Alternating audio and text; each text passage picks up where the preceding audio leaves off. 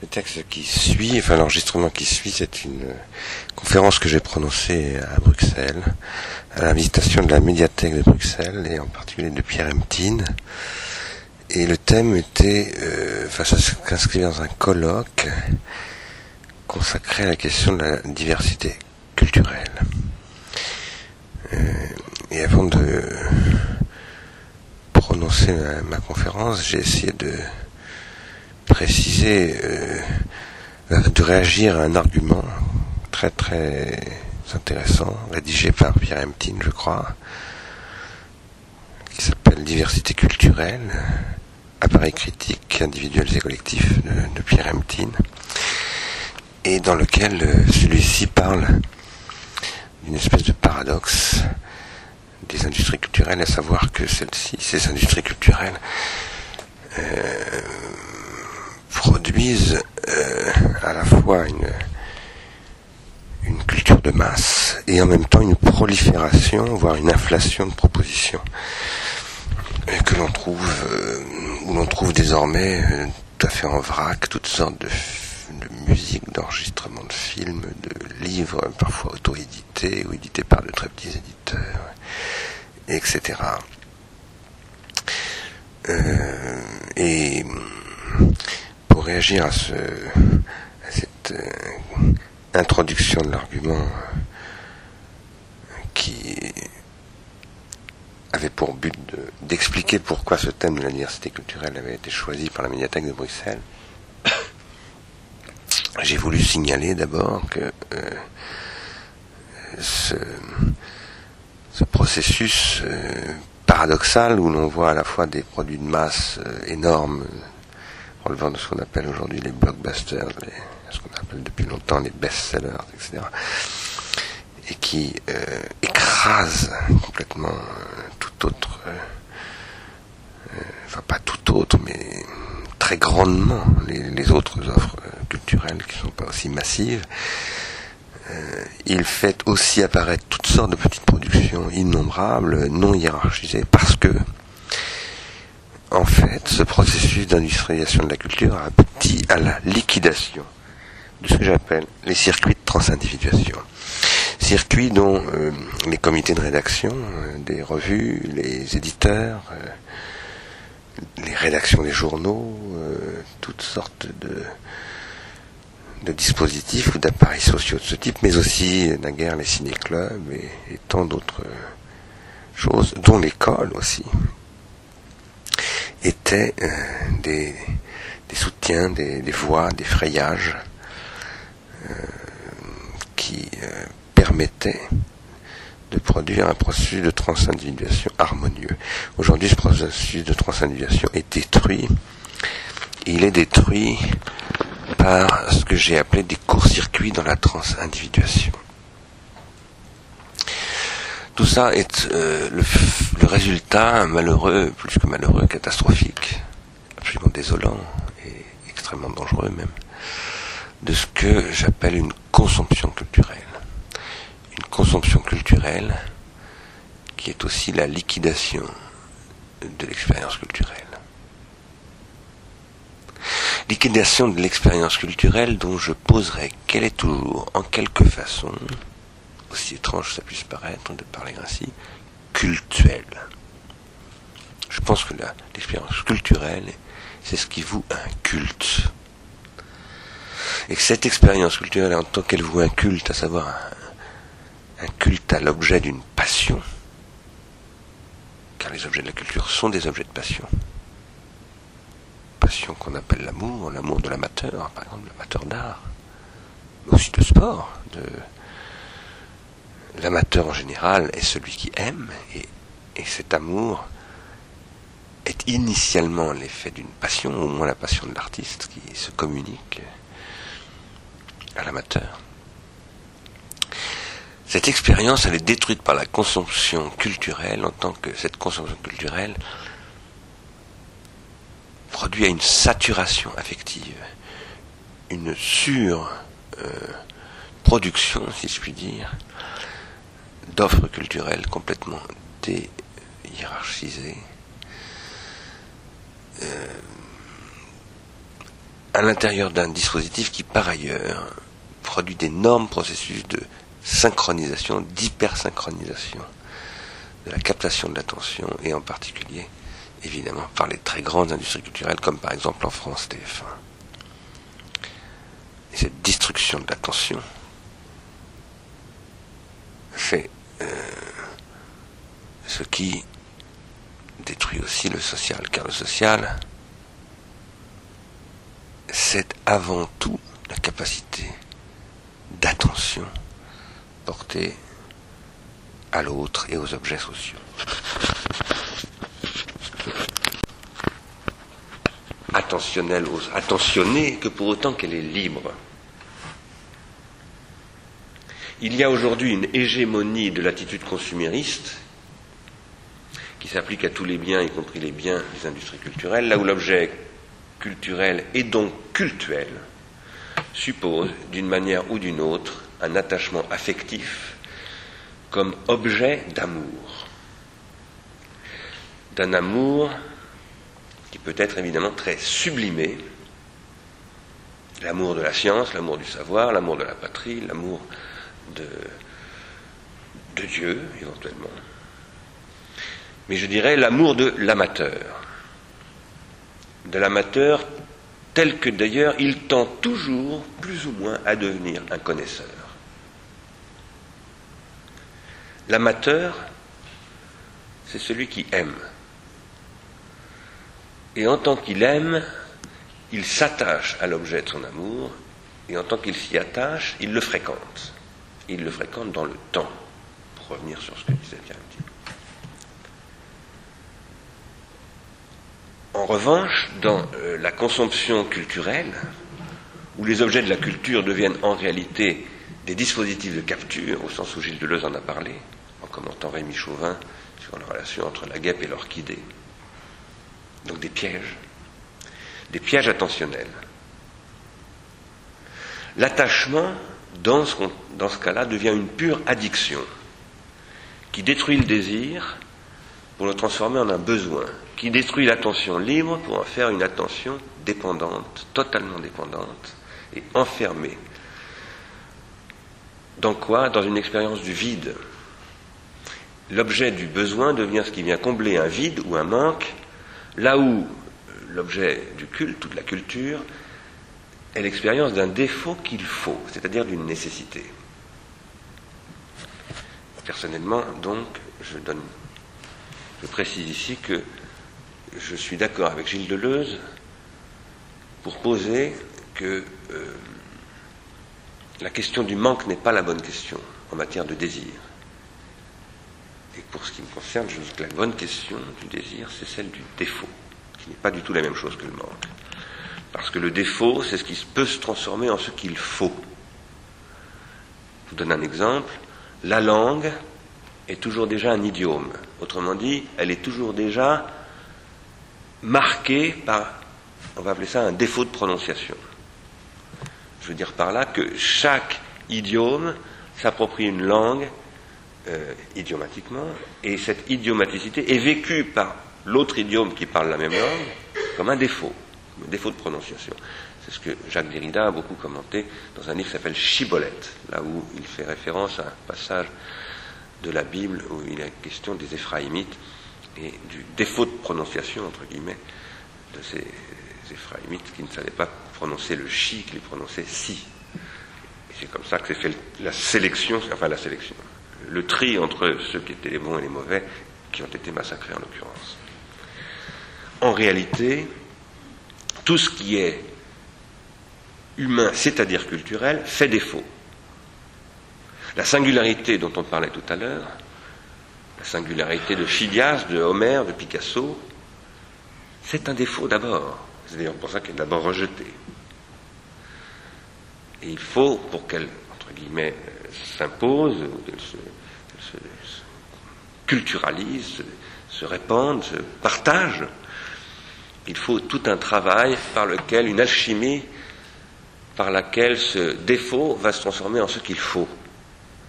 Et ça, par exemple, ça s'appelle la poésie.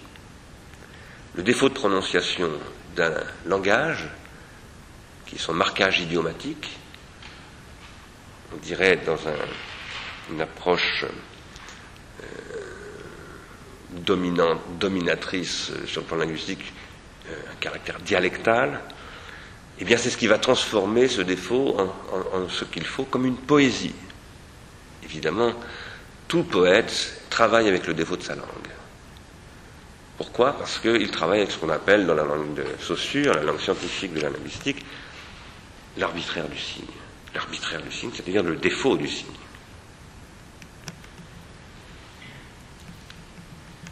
Alors ça, c'est cette expérience-là, une expérience d'un temps long, que vient détruire l'addictivité de la captation de l'attention par la consomption culturelle. L'attention, c'est un jeu qui se produit par des montages, ce que Pierre Legendre appellerait des montages, de ce que je considère être, avec Husserl, le philosophe Husserl, des rétentions et des protensions. Husserl est un grand philosophe de la conscience du temps. Il a écrit, enfin il n'a pas, oui, c'est pas lui qui l'a écrit, mais il a fait un cours qui s'appelle Phénoménologie de la, conscience intime du temps, cours qui a été publié par Heidegger et Wittgenstein, dans lequel il propose de raisonner pour penser le temps en termes de rétention et de protention. Les rétentions, appelons ça des souvenirs, des processus mémoriels, ce que je retiens, les protensions, ce sont des anticipations, des projections, des désirs. Entre la rétention et la protension, il y a, ça c'est moi qui le dis, c'est pas Husserl, il y a l'attention. L'attention, c'est ce qui agence les rétentions et les protensions. Les processus attentionnels sont eux-mêmes surdéterminés par ce que j'appelle des rétentions tertiaires. Husserl a distingué dans les rétentions et les protentions des rétentions primaires, des rétentions secondaires et, des, et, des ce qu'il appelle euh, des consciences d'image, des objets rétentionnels, qu'il considère ne pas devoir prendre en compte d'ailleurs dans sa philosophie. Les rétentions primaires, ce sont les processus attentionnels au sens strict qui font que, par exemple, en ce moment, vous êtes en train de m'écouter, et ce que je suis en train de vous dire, vous êtes en train d'essayer de le relier attentionnellement à ce que j'ai dit depuis le début, depuis déjà un quart d'heure que je suis en train de parler. Et c'est cette liaison que vous essayez de faire qui constitue une synthèse qu'on va appeler votre compréhension, mais qui est en fait votre attention. Mais pour que vous puissiez attentivement retenir ce que je dis, primairement, c'est rétention primaire, il faut que vous disposiez de rétention secondaire, c'est-à-dire de choses que vous avez apprises par ailleurs, que je n'ai pas dites moi, que vous savez déjà, que je sais aussi, que nous partageons. Par exemple, la langue française. Par exemple, des noms comme Husserl ou Rimbaud, etc. Et tout un ensemble de choses que nous partageons plus ou moins bien. En même temps, chacun d'entre vous ici entend, entend dans ce que je dis une chose tout à fait différente de l'autre. Et cette différence tient au fait que vous entendez ce que je dis en fonction des rétentions secondaires dont vous disposez déjà, qui sont aussi porteuses de protensions secondaires, c'est-à-dire d'attentes que vous avez. Et chacun et chacune d'entre vous a des attentes différentes. Attentes fondées par une attention. Ce que j'ai posé dans mon travail depuis maintenant 15 ans, c'est que les relations entre les rétentions et les protensions, et en particulier entre les rétentions et les protentions primaires et les rétentions et les protensions secondaires, sont elles-mêmes surdéterminées par ce que j'appelle des rétentions tertiaires. Les rétentions tertiaires, ce sont des dispositifs matériels, techniques, qui permettent d'agencer et de contrôler l'attention, c'est-à-dire les relations entre les rétentions et les protensions. La télévision est un système de contrôle attentionnel, mais l'écriture en est un autre. Lorsque Platon écrit ses dialogues, il contrôle l'attention de son lecteur pour le faire dialectiser. Je vous dis tout cela parce que euh, la bagarre que j'essaye de mener depuis quelques années, notamment avec cette association qui s'appelle Ars Industrialis, consiste à poser qu'il n'y a aucune fatalité à ce que les technologies attentionnelles qui sont mises au service aujourd'hui de ce que Deleuze a appelé le contrôle, c'est-à-dire au service de la consommation culturelle, au service exclusif de l'augmentation des profits sur les marchés, il n'y a aucune fatalité à ce que ce sont des rétentions tertiaires, il n'y a aucune fatalité à ce qu'elles soient destructrices de l'attention. Elles pourraient et elles devraient être au contraire des supports nouveaux attentionnels, des intensifications, des tenseurs, comme Lyotard disait, de l'attention. Et ça, c'est ce qui soulève des problèmes de ce que j'appelle l'organologie générale, dont je vais bientôt vous parler. Les montages que j'évoquais tout à l'heure, entre les rétentions et les protensions, primaires et secondaires, à travers ce que j'appelle donc les rétentions tertiaires, qui sont les technologies culturelles, ce que j'appellerai tout à l'heure les instruments du culte. Ces montages forment des circuits. Des circuits que j'appelle de, trans-individuation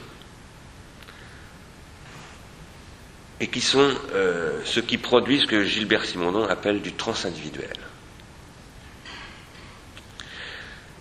Tout à l'heure, Pierre Emptin a parlé de euh, l'individuation psychique collective. Je vais y revenir moi-même dans un instant. Qu'est-ce que c'est que l'individuation psychique collective Grosso modo, c'est le fait que d'abord, l'individuation est un processus, un processus par lequel je deviens ce que je suis, ou je deviens celui que je suis, ou celle que je suis. Autrement dit, je suis structurellement inachevé, je ne suis jamais complètement moi-même, je suis protentionnel, protendu, tourné vers mon avenir. Bergson ou Heidegger dirait ouvert. Et cette ouverture, elle s'accomplit psychiquement comme l'expression et la formation et la concrétisation de mon désir, mais Simondon dit la projection et la concrétisation de mon désir, c'est-à-dire mon individuation psychique, ne se produit que pour autant qu'elle participe de près ou de loin, immédiatement ou pas, à une individuation collective, c'est-à-dire sociale. Je suis en train de vous parler en ce moment. J'improvise en grande partie mon, intervention parce que je n'aime pas lire des conférences. Donc à chaque fois, j'essaye d'improviser un peu. Et en faisant cela, je m'individue. Je laisse parler mon désir. Et j'ai la chance que vous écoutiez mon désir parler. Pourvu que ça dure. Mais vous ne pouvez écouter mon désir parler, c'est-à-dire être attentif à mon désir, que pour autant que mon désir est capable d'une manière ou d'une autre de rencontrer le vôtre. C'est-à-dire que mes protensions rejoignent vos protensions, c'est-à-dire aussi votre attention. Et que vous considériez que mon désir mérite que vous soyez attentif, parce que vous avez le sentiment que mon désir est attentif à votre désir. S'il n'en était pas ainsi, vous ne m'écouteriez pas. Vous, seriez déjà en train de penser à autre chose. C'est peut-être déjà le cas d'ailleurs. Alors, ceci, c'est un processus d'individuation psychique et collective. Et Simondon dit, mon individuation psychique ne réussit que quand elle participe à l'individuation collective et réciproquement. Une individuation collective ne réussit que quand elle m'inclut comme individuation psychique, c'est-à-dire comme singularité. Que quand elle est capable de se singulariser, ça nous ramène à la question de la langue de tout à l'heure, c'est-à-dire de s'idiomatiser et de s'affirmer comme un défaut qu'il faut, comme une singularité, comme une diversité psychique, sociale et culturelle, produite par un processus d'individuation psychosociale.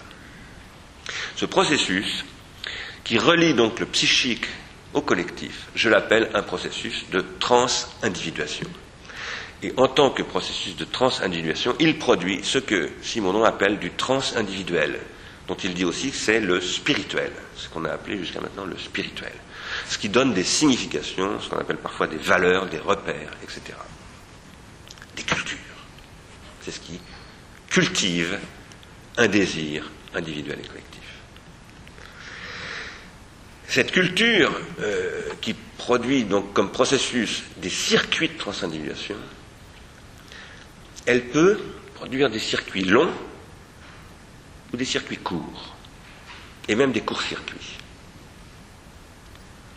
Je considère qu'aujourd'hui, la consommation culturelle telle qu'elle capte l'attention pour la détruire, c'est ce qui consiste à provoquer des courts-circuits du désir, qui consiste à transformer le désir en besoin, et que euh, cette transformation du désir en besoin est catastrophique et absolument ruineuse pour le désir lui-même. Mais je considère qu'à l'inverse, ce qu'on appelle la culture, ce que j'appelais le culte, c'est ce qui produit des circuits longs. Des circuits qui consistent dans le fait que je ne peux pas consommer et jeter euh, l'objet de mon attention, mais qu'au contraire, l'objet de mon attention euh, va, euh, en quelque sorte, retenir mon attention et faire que cet objet va dépasser mon attention et se maintenir comme, précisément, ce que Simonon appellerait la métastabilisation du transindividuel, c'est-à-dire le fait qu'il n'y a pas de doute. Je vais prendre une image extrêmement convenue. La Joconde tient, le, tient dans le temps et me dépasse infiniment. La Joconde, ou la Bible, ou le Capital de Marx, ou tout ce que vous voulez, qui fait partie de ce qu'on pourrait appeler la vie de l'esprit, qui n'est esprit que pour autant qu'il revient à travers toutes les générations c'est-à-dire qu'il est fantomatique, fantomal. C'est une revenance, l'esprit. N'est spirituel que ce qui revient au-delà des générations, c'est-à-dire ce qui dure. C'est ça que voulait dire Anna Arendt en parlant de durabilité. Pour qu'il y ait une telle durabilité, un tel culte, une telle attention, il faut que l'attention soit entretenue, parce que l'attention est ce qui se construit. L'attention n'est pas une donnée immédiate de la conscience. L'attention n'est pas quelque chose qui est acquis spontanément. Contrairement à ce que on pourrait croire en lisant beaucoup de philosophes, notamment Emmanuel Kant, et je l'ai commenté dans un livre qui s'appelle Le temps du cinéma, l'attention est ce qui suppose des montages organologiques. Je dis contrairement à ce que dit Emmanuel Kant parce que Kant, au début de la critique de la raison pure, dans ce qu'on appelle la déduction transcendantale, à analyser ce qu'il appelle les trois synthèses de l'imagination transcendantale, la synthèse d'appréhension, la synthèse de reproduction et la synthèse de recognition.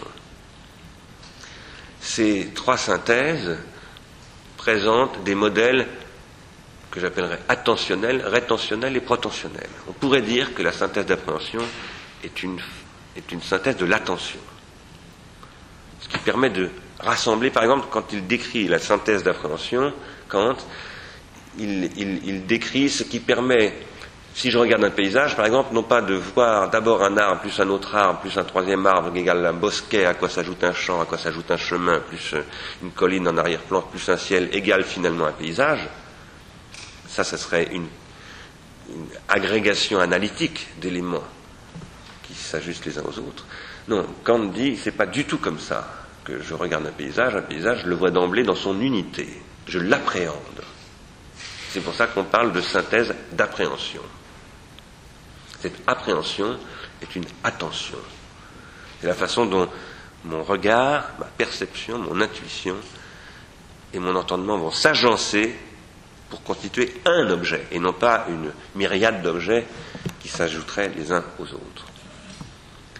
Puis Kant parle de la synthèse de reproduction, c'est-à-dire des processus rétentionnels qui me permettent de reconnaître, au sens où Hume avait parlé de l'association, de reconnaître un arbre parce que j'ai déjà fait une expérience de l'arbre auparavant, et puis euh, la recognition qui va me permettre d'unifier le flux de, ce que Kant appelle mon aperception et d'agencer mon présent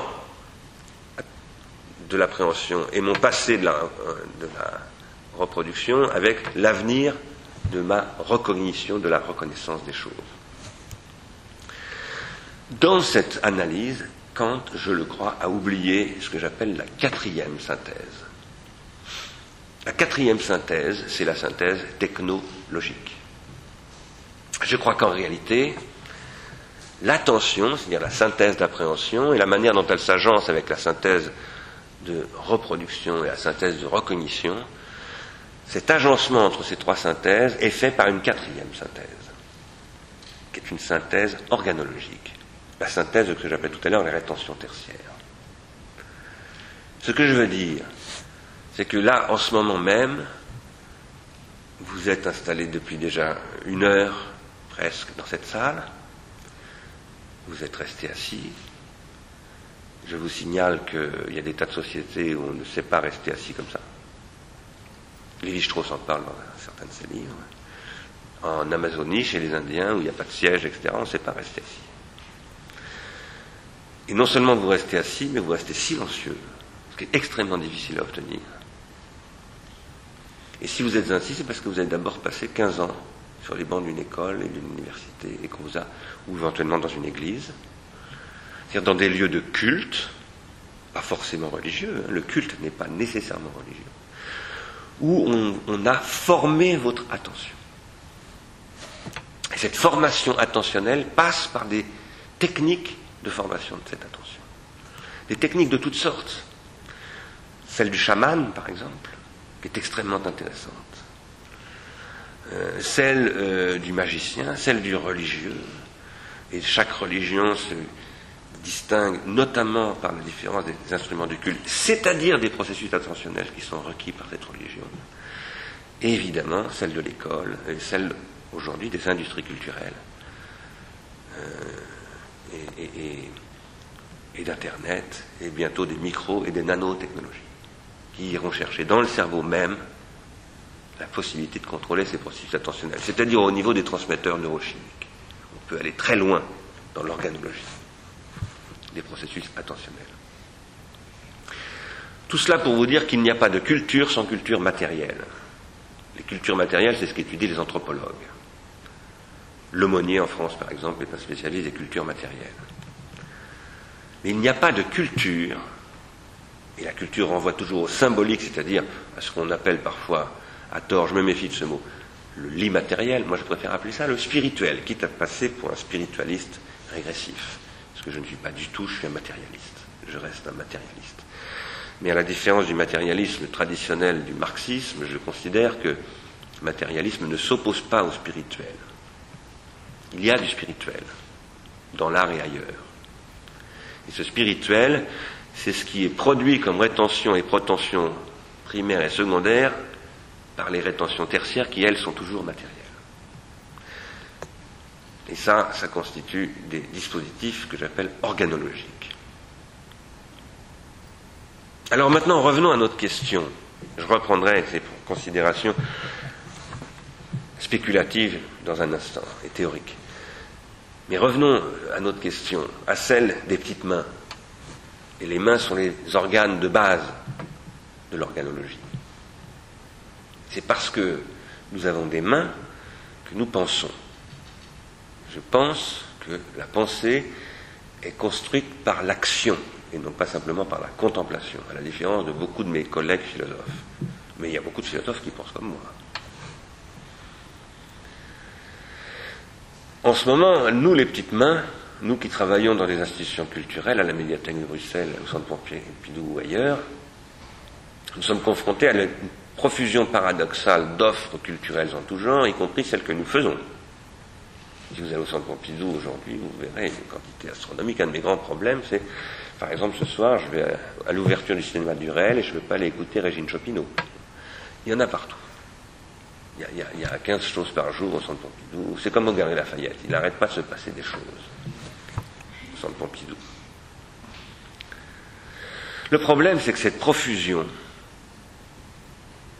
qu'on trouve dans la grande distribution chez Carrefour ou ailleurs, où il y a maintenant aussi des rayons culturels, puisque c'est un marché qui est devenu très profitable, le marché de la culture. Cette profusion détruit des circuits de transindividuation. Des circuits tels que par exemple les petites maisons d'édition, tels que les libraires, tels que tout ce que j'appellerais les dispositifs de sélection,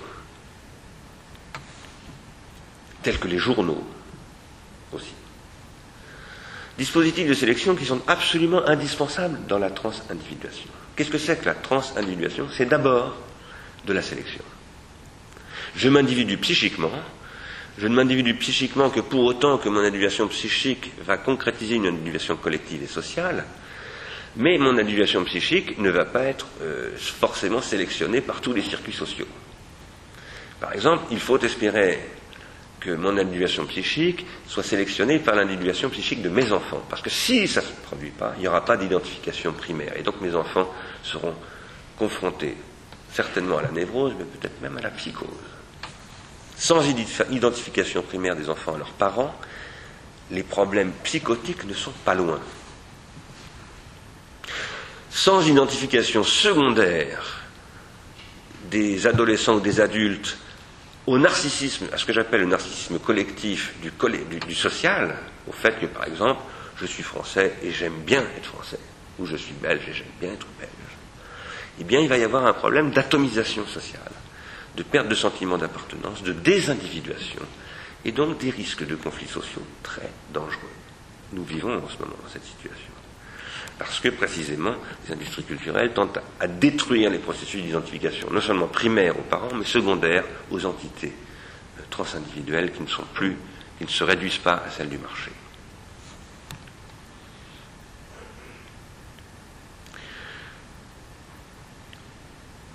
ces dispositifs nouveaux qui se mettent en place à travers les industries culturelles tentent de court-circuiter les processus de sélection que peuvent être la cellule familiale, l'école, euh, la librairie, la médiathèque, tous ces dispositifs que Pierre Legendre appellerait des institutions, pour les remplacer par des appareils, des appareils de captation de l'attention qui sont des appareils commerciaux, des appareils consomptifs appareils qui produisent des, courts-circuits dans la transindividuation et qui détruisent ce que j'appelle moi les appareils critiques. Qu'est-ce que c'est qu'un appareil critique? Un comité de lecture d'une revue, c'est un appareil critique. C'est ce qui, à un moment donné, juge de quelque chose et choisit. Ça, on le publie, ça, on le publie pas. C'est un responsable de la programmation au Centre Pompidou. Ça, je le programme, ça, je le programme pas.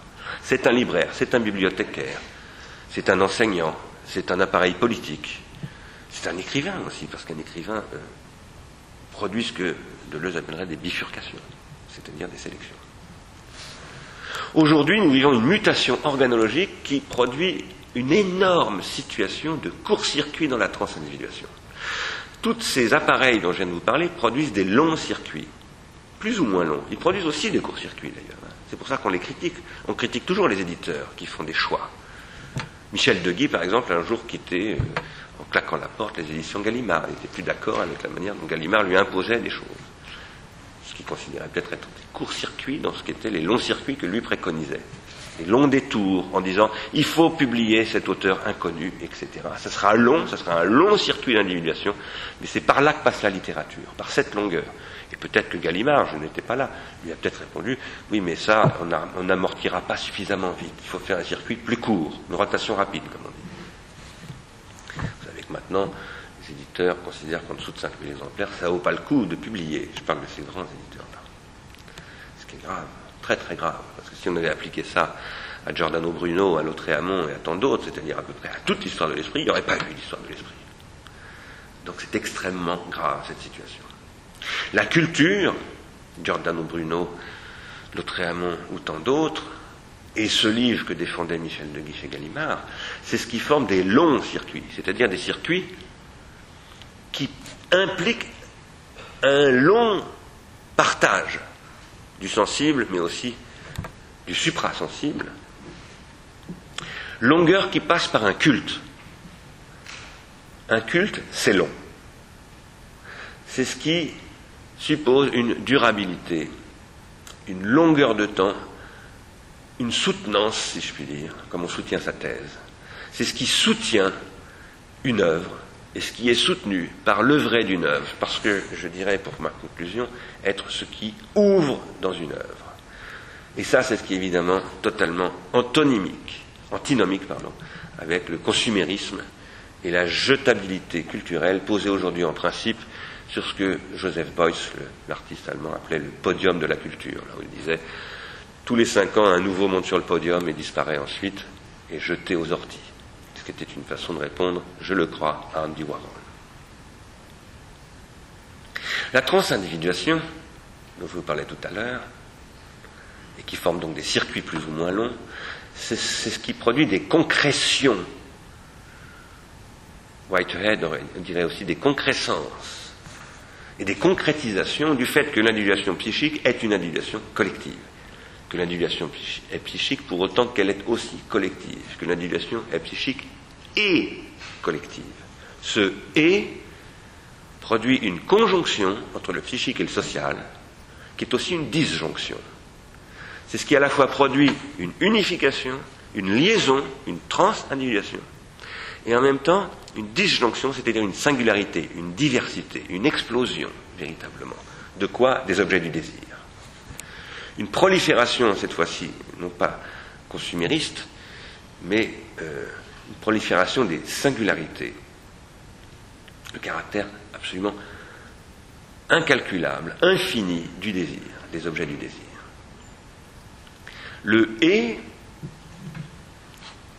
où se produit la transindividuation entre le psychique et le collectif, c'est la façon dont se métastabilise mon individuation psychique pour autant qu'elle contribue à la métastabilisation d'une individuation collective, c'est-à-dire qu'il s'y produit des significations. Si par exemple je vais voir euh, un musée, une œuvre dans un musée, ou assister à une pièce de théâtre, je vais m'individuer psychiquement. Mais mon individuation psychique, comme expérience de cette œuvre, ne sera pas simplement une individuation psychique perdue, si je puis dire, mais constituera vraiment une individuation psychique faisant l'expérience de cette œuvre, que pour autant où l'œuvre va m'ouvrir à moi-même, et en m'ouvrant à moi-même, va m'ouvrir à l'autre, à cet autre que constitue le social, où se rencontre, se rencontre aussi le grand autre, c'est-à-dire le tiers, c'est-à-dire quelque chose qui est au-delà de moi-même de manière absolument radicale. Les conditions d'une telle contribution du psychique au collectif et du collectif au psychique sont organologiques, disais-je. Qu'est-ce que ça veut dire? Ça signifie qu'elles sont à la fois somatopsychiques. En tant qu'individu psychique, je suis en fait doté d'un corps qui a des organes, le cerveau, les mains, les yeux, les oreilles, le cœur, et tout le foie qui est très important, celui qui envoie euh, les, choses des atrabilaires, vous savez, tout ce dont on parle depuis si longtemps. La mélancolie, l'organe de la mélancolie, si cher à monsieur Jean Clair. Tout ça, ça forme un système organologique somatopsychique. Mais ce système somatopsychique, il est symbolique. À la différence du foie, du cœur et du cerveau du, cochon, qui sont si proches de nos organes. Vous savez qu'on peut greffer un, cœur de, porc sur un homme aujourd'hui. On peut le faire. Mais le cœur de porc n'est pas en principe le même que le cœur de l'homme. Pourquoi? Ben, C'est le même si on peut le greffer. Non, parce qu'il ne s'agence pas de la même manière au foie et au cerveau. Et pourquoi est-ce qu'il ne s'agence pas de la même manière que chez le cochon au foie et au cerveau, notre cœur? C'est parce qu'il passe par d'autres organes qui sont en dehors du somatopsychique, qui sont des organes techniques. Toujours déjà, ma main, mon œil, mon cerveau, mon cœur, mon foie sont en relation les uns avec les autres à travers le silex taillé, à travers le bâton de sorcier, à travers le livre qu'on appelle la Bible, à travers toutes sortes d'organes, d'artefacts, ce que je vais appeler tout à l'heure des pharmacas, des artifices des remèdes qui sont aussi des poisons, des instruments du culte, c'est-à-dire du soin, qui peuvent aussi détruire ceux qu'ils soignent, des médicaments du social et du psychique. Ce, micro, par exemple, qui m'aide à communiquer avec vous, cet ordinateur sur lequel je suis en train de lire mon plan, euh, ce bâtiment dans lequel. Tout ça, ce sont des organes techniques qui nous mettent en relation. C'est parce qu'ils sont là que nous pouvons entrer les relations, en relation avec les, uns avec les autres. Et le langage que je suis en train d'employer aussi, c'est un organe technique. Ça peut vous sembler choquant d'entendre dire que le langage est technique, mais si on dit qu'est technique ce qui n'est pas physiologique et génétique, mais ce qui est construit socialement, Le langage est technique. Il y a un troisième niveau organologique, puisque la technique, ce sont des organas comme artefacts. C'est le niveau social, c'est le niveau des organisations. Et les organisations sociales, la médiathèque de Bruxelles, le centre Georges Pompidou, l'école, tant d'autres choses, les galeries Lafayette, la télévision, ce sont des organisations sociales. Elles sont ce qui organisent les relations entre les organes somatopsychiques et les organes techniques. Et du coup, ce qui agence les relations entre les individus psychiques pour former une individuation collective. Ceci constitue donc une triple organologie, triple niveau d'organologie, qui est décrit parce que j'ai essayé de constituer dans un livre qui s'appelle De la misère symbolique comme pardon, ce que j'appelle l'organologie générale. J'ai essayé de faire une théorie de ces relations entre ces trois niveaux qui constituent donc des agencements et des compositions par lesquelles se produit de la transindividuation. Cette transindividuation permet de produire des circuits longs, elle permet aussi de produire des courts-circuits, et pas simplement des circuits courts. Il y a des circuits courts, mais il y a carrément des courts-circuits, c'est-à-dire des interpolations qui font que le positif et le négatif entrent en conflagration, et ça produit de la désindividuation. Par exemple, lorsque la transindividuation transforme le culturel ou le cultuel en processus de consommation. Pourquoi est-ce que c'est possible de produire de tels courts-circuits? C'est parce que les rétentions tertiaires, c'est-à-dire les pharmacas du deuxième niveau organologique, ce que j'appelais les rétentions tertiaires tout à l'heure, c'est-à-dire la culture matérielle, ce sont les organes techniques de l'organologie technique, eh bien, peuvent être à la fois, comme je vous le disais tout à l'heure, soit au service de l'intensification de l'individuation, c'est-à-dire au service de l'instrument d'un culte, de l'attachement à ce qui me dépasse. Et à ce moment-là, c'est ce qui vient soigner mon individuation, prendre soin attentivement, cultiver l'attention à l'objet. Mais, et sur ce qu'on va appeler le remède, en grec, pharmacon, ça veut dire remède, mais c'est ce qui peut être aussi le poison. Comme tous les remèdes d'ailleurs. Vous savez bien que l'aspirine est un remède très important, très utile, la pénicilline aussi. Mais on peut, on peut, mourir d'absorption d'aspirine euh, et de pénicilline, un petit feu avec la pénicilline. Tous les remèdes sont aussi des poisons. C'est ce que dit Platon dans le Phèdre, pour désigner précisément une rétention tertiaire qui est l'écriture.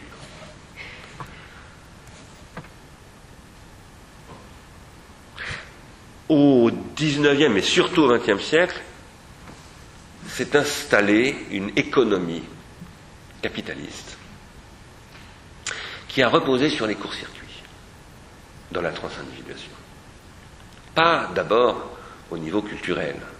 Le niveau culturel a été atteint depuis assez peu de temps, de manière massive en tout cas. Je dirais depuis les deux dernières décennies du XXe siècle ça a été vraiment massif. Et c'est ce qui a amené Jeremy Rifkin à parler de capitalisme culturel, dans des termes d'ailleurs qui sont assez critiquables, mais qui sont quand même très intéressants. Bien avant euh, ce capitalisme culturel, est apparu, est apparu un capitalisme de la consommation. Progressivement sont apparues des sociétés de services. Et avant ce capitalisme de la consommation est apparu au XIXe siècle un capitalisme de la production. Ce capitalisme a engendré, comme le disait Pierre Emtine tout à l'heure, des, processus de prolétarisation. D'abord du côté du producteur. Pourquoi? C'est parce que euh, ce capitalisme a tendu à court-circuiter les pratiques du producteur qui était l'ouvrier. En extériorisant les savoir-faire portés par cet ouvrier et en les mettant dans les machines et en faisant de cet ouvrier non plus un ouvrier mais un prolétaire qui était purement asservi à la machine, et un prolétaire qui n'avait plus aucun savoir et donc plus aucune valeur sociale, si ce n'est la valeur d'un animal, parce qu'un prolétaire c'est une sorte d'animal, c'est une force de travail somatopsychique totalement désocialisée. C'est ce que Marx a appelé l'aliénation du prolétaire. Et Marx pariait sur le fait que ce n'est pas possible qu'un corps humain ne peut pas supporter une telle aliénation pour des raisons qu'il n'avait pas lui-même, à mon avis, très bien identifiées, mais que Freud a mis au jour, qui est la question du désir. Un corps humain, c'est un corps désirant. Et lui posait donc Marx que ce, ce, corps ne pourrait pas supporter cette situation, donc il se révolterait et que ça donnerait la révolution prolétarienne. Il s'est trompé. Il s'est trompé parce qu'il a sous-estimé les techniques de contrôle du désir qu'était capable de développer le capitalisme. Quoi qu'il en soit, au XXe siècle est apparu un nouveau capitalisme, le capitalisme de la consommation, qui a consisté progressivement à faire en sorte que le consommateur, et non plus simplement le producteur, voit son désir canalisé par les processus attentionnels rendus possibles par les technologies de contrôle que sont les rétentions tertiaires propres au XXe siècle, en particulier les masses médias. Et, lentement mais sûrement, ça aboutit à une destruction des savoir-vivre du consommateur. Consommateur est arrivé finalement, comme le producteur, à voir ses savoir-vivre confisqués par le marketing, qui s'est mis à lui prescrire ses façons de vivre. À lui dire, c'est plus vous qui inventez vos façons de vivre, c'est nous qui vous les prescrivons. Nous avons des cabinets spécialisés là-dedans. On va vous apprendre à vivre, par exemple, la voiture à vivre Renault. Et on va passer par vos enfants pour vous prescrire cette voiture à vivre. C'est-à-dire qu'on va court-circuiter l'identification primaire infantile. On va faire en sorte que vos enfants s'identifient aux médias de masse qui vendent nos voitures, qui les promeuvent et non plus à vous.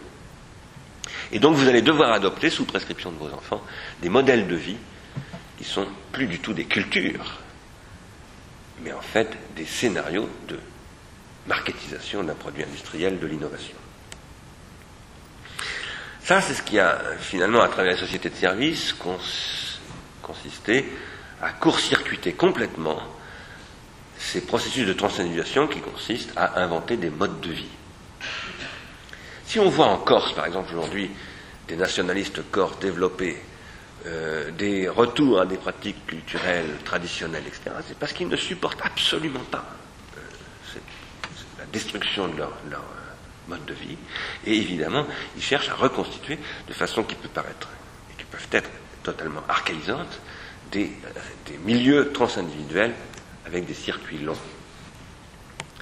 Pour ma part, je pense qu'il faut être moderniste, c'est-à-dire qu'il faut reconstituer des circuits longs avec, les nouvelles formes de transindividuation rendues possibles par l'organologie, c'est-à-dire par la rétention tertiaire contemporaine que sont le phonographe, par exemple, je en reparlais tout à l'heure, puisqu'on est ici dans une médiathèque où on parle beaucoup de musique, euh, que sont Internet, que sont euh, toutes ces technologies.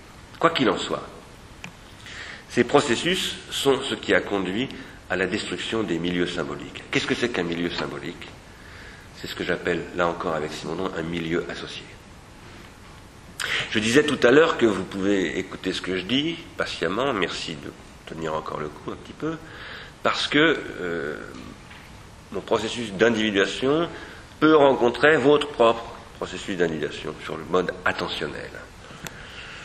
Et si je peux vous parler, et si vous pouvez être attentif à ce que je dis, ce n'est que dans la mesure où vous entendez dans ce que je dis que je pose en principe que vous êtes susceptible de parler à votre tour et moi de me taire pour vous écouter.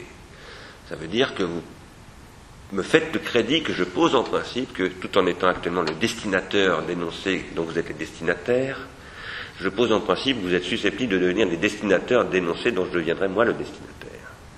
Ça, c'est ce que Mikhail Bakhtin appelle le dialogisme, et c'est ce que Platon a appelé la dialectique.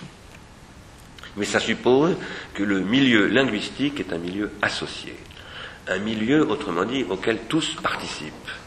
Et c'est dans ce sens-là qu'il y a de la trans-individuation. Tous participent dans ce partage du sensible ou du suprasensible dont parle Jacques Rancière, mais aussi Emmanuel Kant.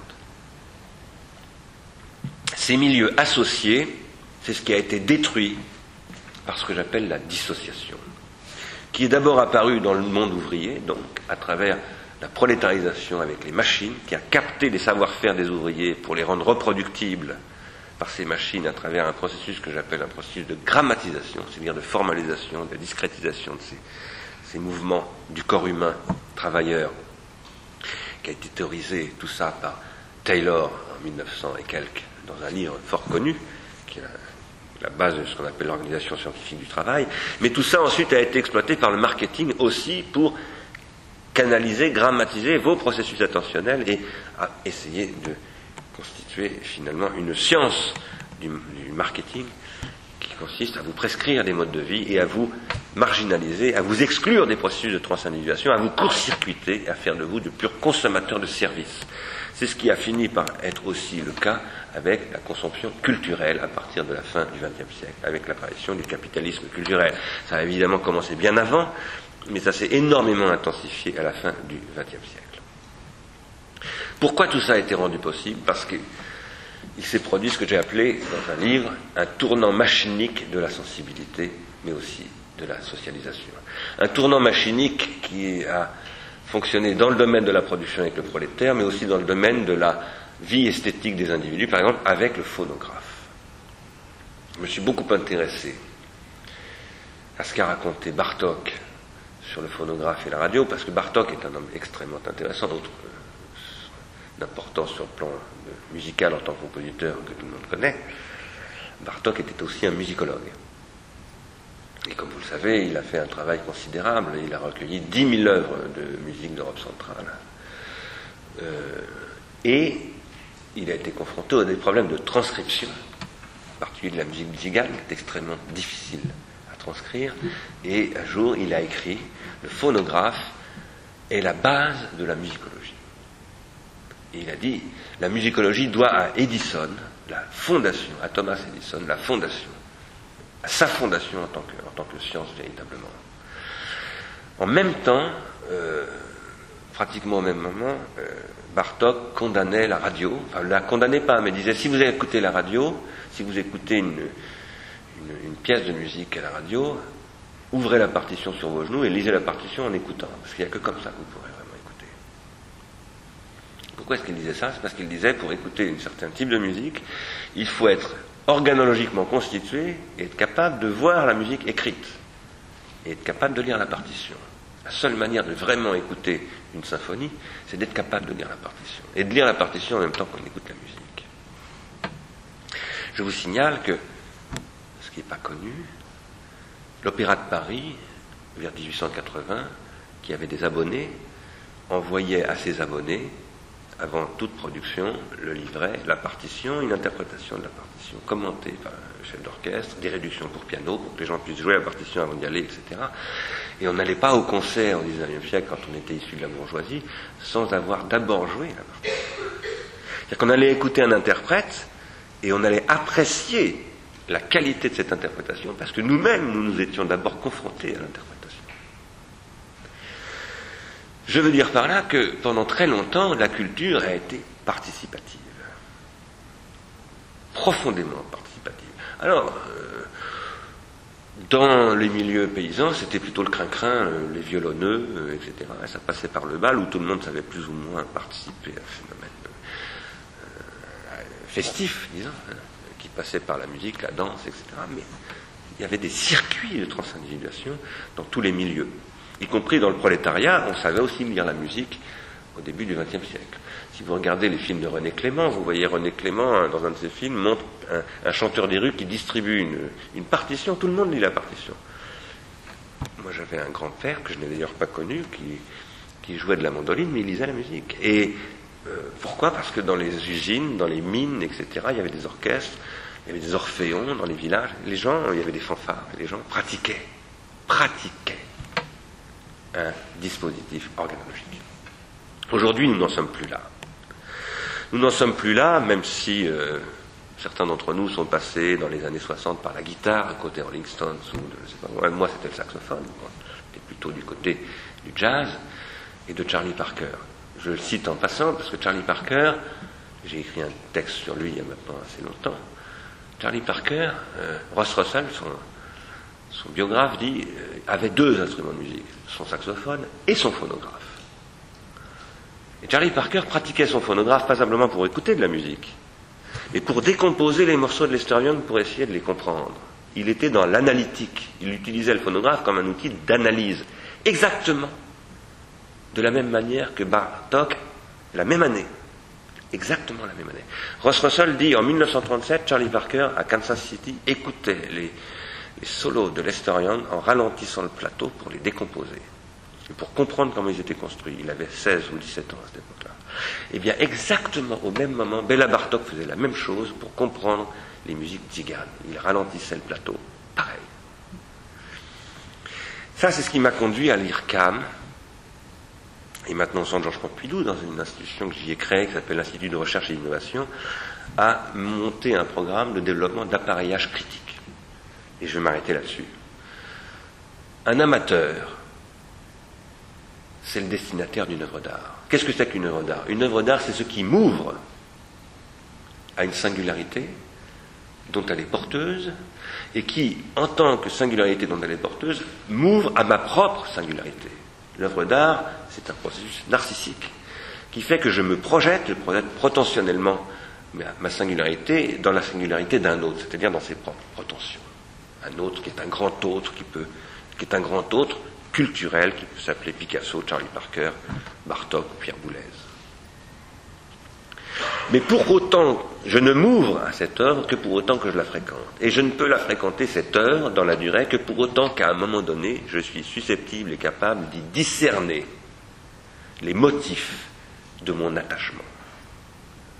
Ce discernement, qui suppose d'abord un éblouissement, c'est ce que j'appelle l'inattendu, la rencontre de l'inattendu. Pour qu'une œuvre m'ouvre, il faut d'abord qu'elle me pète à la figure et qu'elle me dépasse absolument. Ça, c'est ce qu'on appellera le moment de la synthèse. Mais cette synthèse ne se synthétisera véritablement que pour autant qu'elle deviendra une analyse. C'est-à-dire qu'à un moment donné, je saurais dire pourquoi cette œuvre m'a synthétiquement affecté à ce point, a suscité mon attachement libidinal à cette œuvre, et ce savoir dire pourquoi, ça sera ma capacité à partager avec d'autres les motifs de mon attachement. Je saurais dire pourquoi, par exemple, ce plan de Kislovski est absolument unique dans l'œuvre de Kislovski, par exemple. Et pourquoi cette œuvre-là de Kislovski est tout à fait spécifique dans toute son histoire, dans l'histoire de l'individuation de Kislovski. Pourquoi Kislovski lui-même est unique dans l'histoire du cinéma, etc.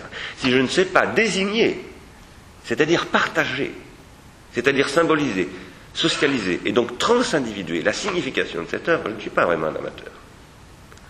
Un amateur, c'est celui qui dispose d'un appareil critique où il va pouvoir produire du collectif. Cet appareil critique peut s'appeler la médiathèque de Bruxelles. Ça peut s'appeler les lignes de temps, qui sont un logiciel que je développe en ce moment pour l'analyse de films. Pour ça, vous parlez de Kislovski. Ça peut s'appeler les écoutes signées de l'IRCAM, que j'ai développé quand j'étais à l'IRCAM. Ça peut avoir toutes sortes de noms. Mais c'est ce qui pose le problème du discernement, c'est-à-dire de l'appareillage de l'amateur. Je crois, aujourd'hui, que tout ce qui se développe en ce moment dans le monde de l'Internet, qu'on appelle le Web 2, qui n'est pas très intéressant. Ce qui est intéressant, c'est ce qui vient derrière le Web 2. C'est le développement des technologies collaboratives qui seront critiques, ce qu'elles ne sont pas encore tout à fait. Mais elles sont quand même très très intéressantes. Wikipédia, c'est un appareil critique extrêmement intéressant où les individus psychiques s'individuent collectivement en participant à la constitution de cette encyclopédie sur un modèle qu'on peut beaucoup critiquer. Il est de bon ton chez les universitaires de mépriser Wikipédia tout en s'en servant absolument tous les jours. Moi, je ne maîtrise pas du tout ça. Je pense que c'est extrêmement intéressant, même si c'est quelque chose qui doit se transformer. C'est un processus participatif qui produit de la transindividuation, avec beaucoup de courts-circuits actuellement, beaucoup d'opacité sur ces courts-circuits. Qui est-ce qui revise ces notices Comment est-ce que ça produit cette révision de notices On ne le sait pas très bien. Mais le Web 3, c'est ce qui apportera des technologies de clarification de cela. Je pense que là se pose une question formidablement passionnante, qui est l'apparition d'une nouvelle organologie de la transindividuation. Et je pense que les institutions culturelles comme la médiathèque de Bruxelles ou le Centre Pompidou ou l'IRCAM ou tant d'autres, ou l'université ou l'école, doivent aujourd'hui devenir des prescripteurs de circuits longs de transindividuation avec ces technologies. Et que c'est tout à fait possible. En plus, il y a une communauté dans le monde d'Internet qui est très ouverte à cette, à chose-là et qui ne demande qu'à contribuer à une telle réflexion. C'est donc un très beau chantier culturel et politique et qui est le chantier de la diversité culturelle dans cette nouvelle époque organologique qui caractérise les réseaux numériques. Voilà, je vais m'arrêter là. Je vous remercie beaucoup de votre attention et de votre patience.